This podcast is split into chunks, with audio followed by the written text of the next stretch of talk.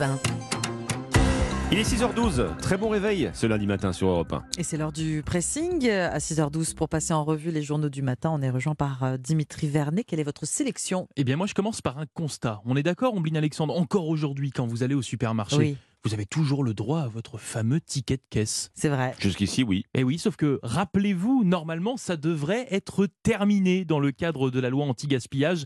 Les tickets de caisse sont censés disparaître afin d'économiser les 30 milliards de tickets imprimés chaque année en France. Cette suppression a été prévue le 1er janvier initialement, même si vous le savez, c'est une mesure qui avait été reportée au 1er avril en raison de l'inflation. Eh bien figurez-vous que les tickets de caisse s'offrent une nouvelle fois un sursis. C'est ce que j'apprends euh, ce matin dans le Midi Libre, puisque cette mesure va encore être reportée.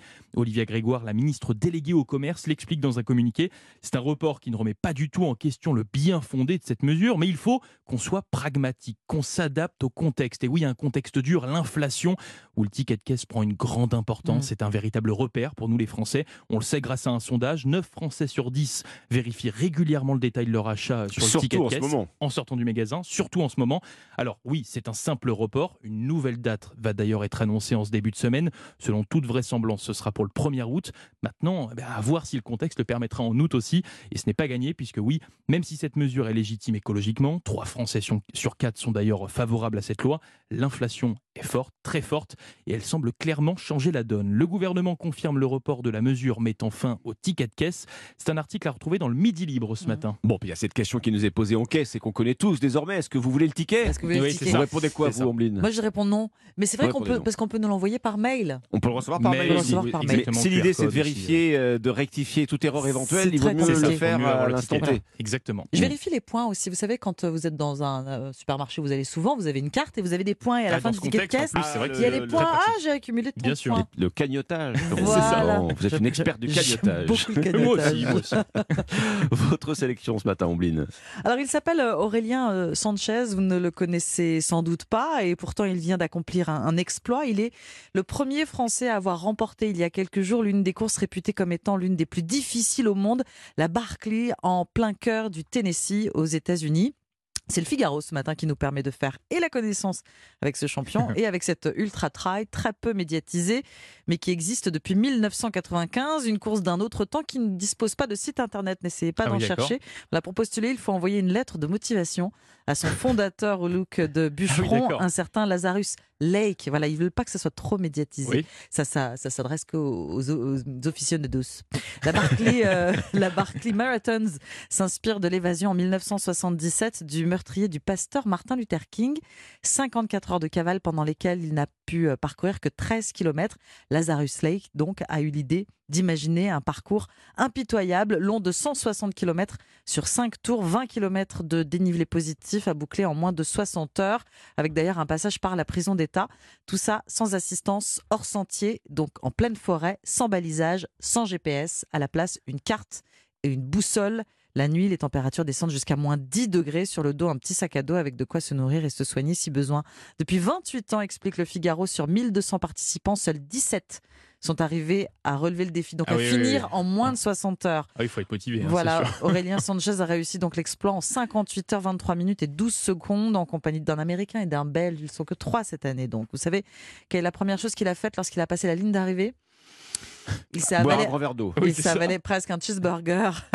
Et comme ça ne lui suffit pas, il envisage notre Français déjà une deuxième participation. Allez, il faut dire qu'avant de décrocher le droit de participer, il avait essuyé six lettres de refus par le fameux euh, Lazarus Lake, voilà l'organisateur. Oui, c'est pas Mhm. facile. Avant de repartir dans les forêts du Tennessee, Aurélien Sanchez compte se mesurer au Terminorum. C'est dans l'Isère au mois de juin, une nouvelle course impossible, inspirée justement du modèle américain. Depuis la première édition en 2017, personne n'en est encore arrivé à bout. Voilà.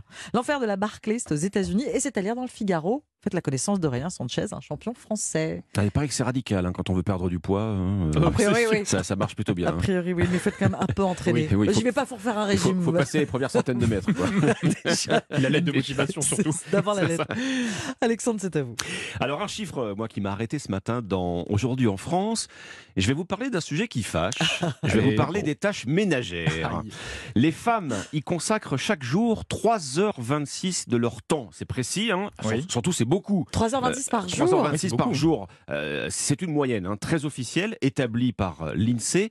3h26 par jour pour les femmes en effet omblines, les courses, le ménage, les enfants, Mhm. etc. Et seulement 2 heures pour les c'est hommes. hein. L'écart ne se réduit pas du reste, puisqu'en 11 ans, ces messieurs ont augmenté leur temps de travail domestique de une minute. Ah. Et, euh, bon, en moyenne toujours. hein. Encore faut-il que les choses soient faites et bien faites. Oui, ça aussi. Aujourd'hui en. France, met le doigt sur une source de tension dans les couples. C'est la méthode du à moitié À fait. moitié, Je sais oui. pas si ça vous parle, Un petit peu, Dimitri. ça me parle. oui, Une oui. méthode dont les hommes seraient coutumiers. Je fais les tâches Aïe. ménagères, mais je vais les faire à moitié. Exemple. Je passe la serpillière. Mais qu'est-ce que je fais de la serpillière ensuite? Je la laisse bien mariner dans le seau Oui, oui, avec oui. l'eau toute noire. Je vois très bien. C'est- déba- c'est c'est vrai que c'est- ennuyeux de laver Voilà. la serpillière. Attention, bon, euh, c'est voilà. c'est une technique. hein. Je débarrasse la table, mais je fais quoi? Je baigne toute la vaisselle dans Oui. l'évier. Allez hop, Hop. je prépare le dîner, sympa, mais je laisse toutes les épluchures derrière moi et la cuisine à nettoyer en prime. Alors il y a cette phrase qui revient souvent Mais laisse, laisse, j'allais le faire là Témoignage de Paul, par exemple, qui juge sa femme trop maniaque. Évidemment que je vais ranger après, dit Paul, mais je ne vois pas pourquoi ça devrait être fait dans la seconde. Monsieur s'acquitte de certaines tâches ménagères, oui, mais il s'en acquitte mal, sans compter les questions qui vont avec. Euh, c'est quel programme déjà le lave-vaisselle là? Ah. Où est-ce qu'on range Les nappes là C'est où le placard. Finalement, qu'est-ce qui se passe en général bah, C'est madame qui finit euh, par tout Mm. prendre à sa charge. On retrouve bien évidemment ici les 3h26 de tâches ménagères quotidiennes, presque deux fois plus que les hommes, hein, toujours en 2023. Messieurs, et si vous terminiez vos corvées, c'est à lire et à méditer, hein, Oui. du reste, ça, dans. Le Parisien aujourd'hui en France. Vous avez pris une leçon, euh, mon cher Alexandre ou... M- J'ai pris note, moi. vous, vous- vous mettez de la Je- vaisselle Je, euh, je suis hors moyenne, je suis hors moyenne. Non, non, non, c'est hors très, très, non, non, non, les choses sont faites, euh, non, pas à moitié, pas à moitié. Pas à C'est- moitié. Perfectionniste. Les tâches ménagères à la maison, non, non. Merci Alexandre pour le pressing et pour madame. hein. Merci Dimitri. À suivre la partition de Randy Newman sur Europe 1. Euh, 6h19.